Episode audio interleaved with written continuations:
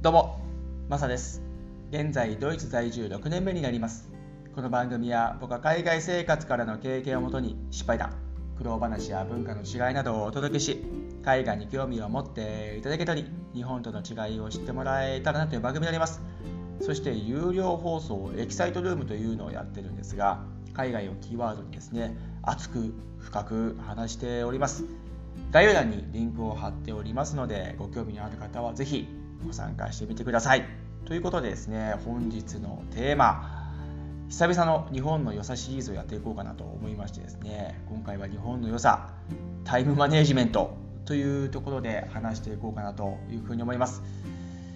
このテーマを決めたのはですね、実はそのイースターホリデーがですね昨日までだったんですけどもそのまずはそのイースターホリデーどうでしたかというところがあるんですけども僕はですね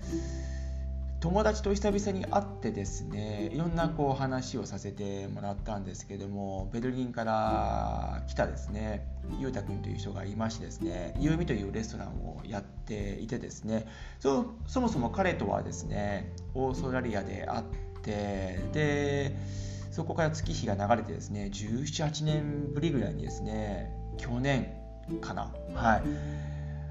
ベルリンで会ってですねで僕はもうなんか感慨深くてですね当時僕がまだ20代だったしで彼が二十歳ぐらいの時かな。本当そこまでですね仲は良くなかったというかこうあまり話をしてなかったような感じだったんですけどもお互いこう記憶の中にありましてですね、うん、で覚えてくれてたので、うん、そこからまたドイツのベルリンでですねつながりがそこで深まってですね今ではデュッセドルフに来てですねいろんな話ができるような中でで僕ん家も泊まりましたし、うん、そういう中でなんかすごく縁ってあるんだなっていうふうに思った瞬間でもあったんですけどもで彼とですねいろいろ話していく中でですね日本の良さっていっぱいあるよねっていうところでですね。でそのいっぱいある中でやっぱりタイムマネジメントのできる凄さってすごくないですかみたいな感じでまあ僕が話してですね。でそうするとああ確かにっていうことでですね、うん、そもそもですね僕は今までドイツの電車環境だとかですねあとバスだとかっていうのをシェアさせてもらってますしあとこのポッドキャストまさのささやきもですね話させてもらってるんですがそれこそ僕の YouTube マサライフチューブとですねブログですねマサライフブログというのもやってるんですけどそこでもですね ドイツの電車環境について書いたりとかですねあと話したりとかしてるんですよ。で日本へ去年一時帰国した時にですね電車がやっぱり素晴らしくてですね。で毎回毎回こう乗り降りするたんびにありがとうございますっていう気持ちですね。こう降りてるわけなんですけども。で要するにですねタイムマネジメントってしっかりできるなっていうふうに感じたんですよね。改めて。でドイツの電車環境というのは、まあ、その YouTube とかですね僕のあとブログとか前のポッドキャストを聞いてもらえればですねこう分かるかなというふうに思うんですがそもそも遅れたりとかですね突然キャンセルになったりとかもうそういう予定がねどんどんどんどんこう崩れていくんですよね自分の。でそうするとですねなかなかタイムマネジメントっていうところの信頼度っていうのができなくなっちゃうんですよね。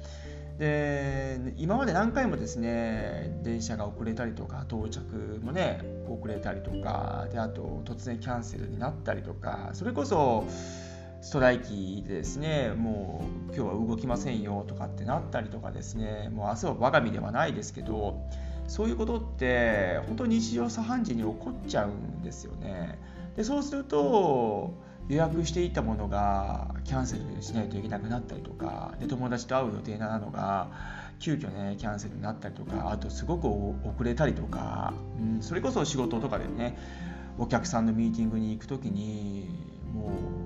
電車が動かないんですよとかっていう風にキャンセルになったりとかそういうのってあるんですよね。でミーティングにもちろん遅れたりとかねそういうこともあったりするんですよ。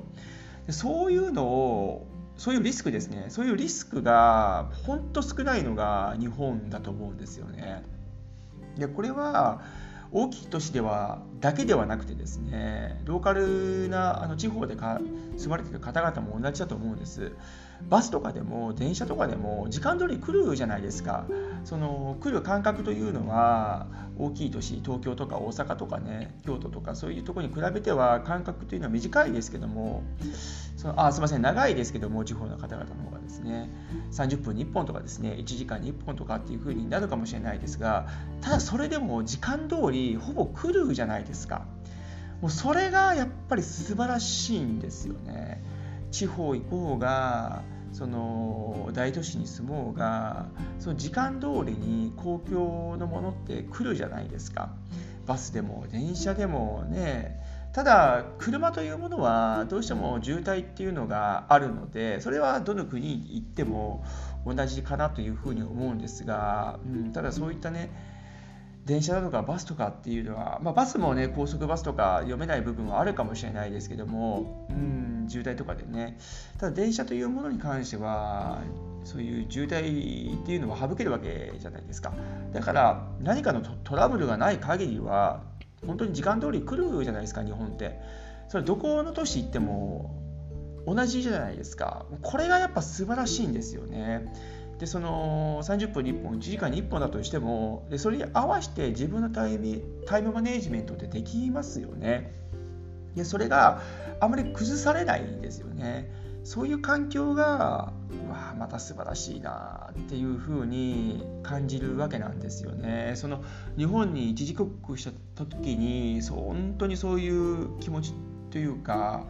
うん、思いというのは非常にまた感じましたね。うん、でこれはさっき言った通り裕太君と話した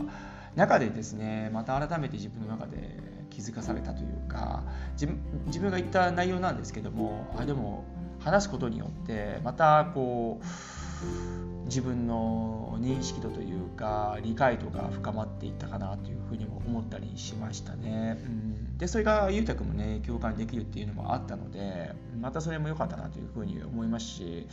やっぱり海外で住まれている方々というのは共通する部分って多々あるなというふうにまた思いましたね。うんなのでですね日本の良さシリーズこれは結構ですねドイツに住んでいるから見えるものっていうのがいっぱいあってあいいなっていうふうに思ったりとかですね今後もしですね僕がどっかの国行ったりとかですねアメリカ行ったりとかそれこそ日本に戻ったりとかしたりするとですねそれがまたですね僕の中では新鮮でその中でもあ日本ってこういうとこがいいよなって気づけると思うんですよね。うんドイツから見る日本の良さとあと日本にいた時の日本の良さであと他の国にいた時の日本の良さというのはうん思い方っていうのは違うと思うしでその時に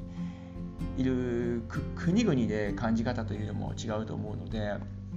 うん、そういったところもですねまた今後踏まえてですね自分が思ったことをシェアしていけたらなというふうに思いますね。はい。で今日はですねタイムマネージメントというテーマでね話させてもらいましたけども非常に日本のあの環境というのは恵まれた環境に置かれてるんですよっていうのをですね知ってもらいたいなというふうに思ってですね今日は話させてもらいましたそのやっぱり一つの環境にずっと身を置いているとですねそれが当たり前になってですね他が見えなくなるっていう部分があると思うのででそこからふと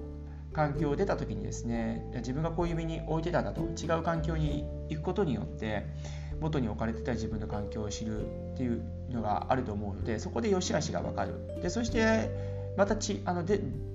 出た環境先ですよね。でそこの良し悪しっていうのも分かるんじゃないかなというふうに思うのでまずはこういったね知るということが大事なのかなというふうにも思うのでシェアをさせていただきました。知らない方がねこれを聞いてああそうなんだというふうに思ってくれるのが何よりも嬉しいわけでございます。はい。ということでですねこの日本の良さシリーズとかですねこの僕のポッドキャスト今後もねどんどんどんどん頑張って続けていこうかなというふうにも思います。そういう人がどんどんどんどん増えていければ僕もモチベーションになってですねどんどんどんどんいろんなことを話していきたいなとまだまだ思うのではい。今後ともよろしくお願いします。ということでですね何かのご参考になったら幸いです。はい。今日はどうもありがとうございました。それでは素敵な一日をお過ごしください。